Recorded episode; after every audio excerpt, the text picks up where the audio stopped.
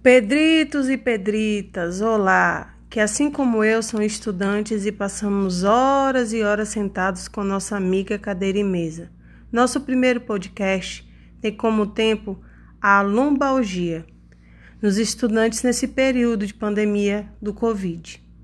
Mas vocês podem me escutar e pensar: ai meu Deus, será que isso é um tema do vestibular? É de biologia? É de redação? Já bate aquele desespero. Pois não fiquem, porque eu vou explicar de forma divertida sobre o tema.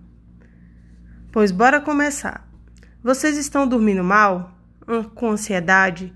Com essa estabilidade toda que nos assola? Pois bem, saiba que isso contribui para o surgimento ou persistência da dor lombar.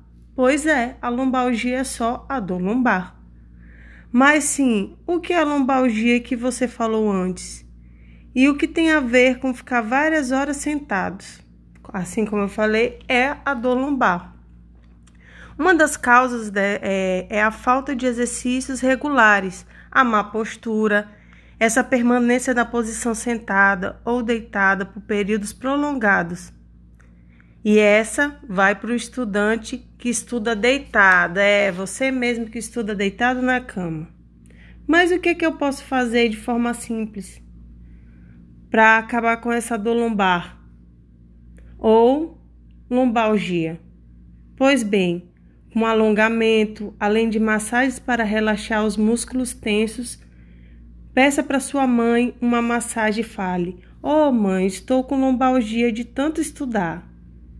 Mas vale lembrar que isso é o que pode se fazer em casa para te ajudar com a dor corrigindo também sua postura. Inclusive, existe um corredor de postura. Você vai ficar parecendo um robô, mas vai melhorar ao menos sua dor.